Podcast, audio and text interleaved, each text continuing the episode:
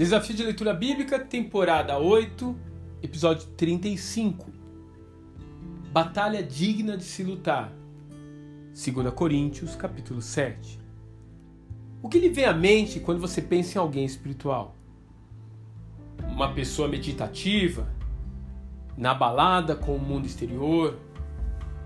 Uma pessoa com uma face indecifrável?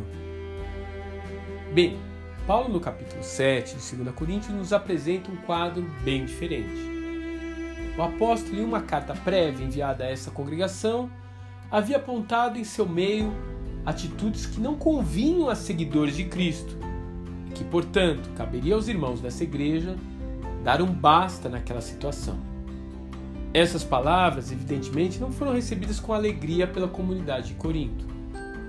Alguns ficaram realmente tristes e deprimidos com a exortação enviada por Paulo, enquanto outros ficaram indignados e conduziram a igreja a uma confrontação com os culpados.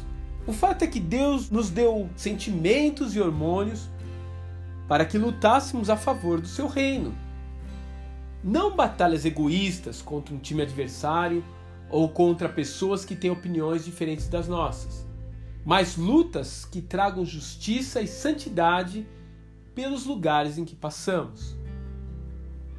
Por isso, santifique as suas emoções. Não se deixe dominar por elas, mas use-as para o crescimento do reino de Deus. Afinal, um coração em chamas pode incendiar o mundo inteiro. Que Deus te abençoe e até amanhã.